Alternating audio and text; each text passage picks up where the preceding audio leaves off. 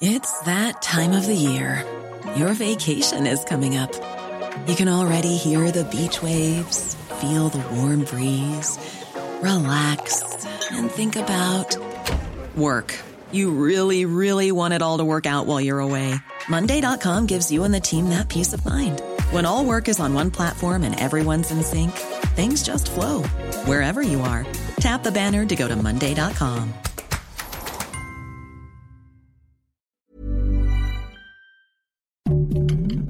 Heraldo Podcast, un lugar para tus oídos.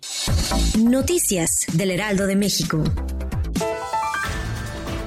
Como se tratara de una película, una impresionante tormenta de arena prácticamente engulló parte de las localidades de Guaymas y Empalme en el estado de Sonora, lo cual quedó registrado en imágenes que conmocionaron a usuarios de redes sociales. Durante la tarde de este 20 de julio, el fenómeno atmosférico llevó toneladas de arena a estas regiones del noreste del país, cubriendo casi por completo calles, vehículos y domicilios. A pesar de lo impresionante, su paso no dejó lesionados de acuerdo con las autoridades locales.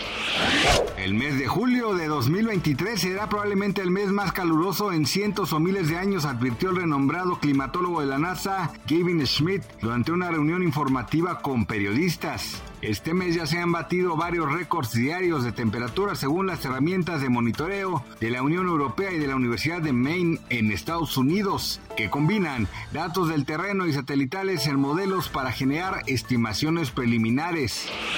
El cantante estadounidense Tony Bennett murió a los 96 años de edad este viernes 21 de julio, confirmó a medios de comunicación su publicista Silvia Weiner, y aunque todavía no se saben las causas del fallecimiento, era del conocimiento público que el ícono de la música padecía de Alzheimer, por lo que se retiró de los escenarios hace un par de años. El mundo del espectáculo internacional lamenta su pérdida debido a que era un referente en la industria. La mañana de este viernes se reportó la muerte del artista y medios de comunicación eh, como CNN se pusieron en contacto con los allegados del intérprete de I Left My Heart en San Francisco, quienes confirmaron que perdió la vida en Nueva York. Este viernes 21 de julio el tipo de cambio promedio del dólar en México es de 16.8417, a la compra 16.441 y a la venta 17.2425. De acuerdo con Gabriela Siller, directora de análisis económico de Banco Base, esto se debió al fortalecimiento del dólar por la publicación de las solicitudes iniciales de apoyo por desempleo de Estados Unidos, que muestran que el mercado laboral se mantiene fuerte. Además se perfila para cerrar esta semana con un incremento de 0.68%. Gracias por escucharnos, les informó José Alberto García. Noticias del Heraldo de México.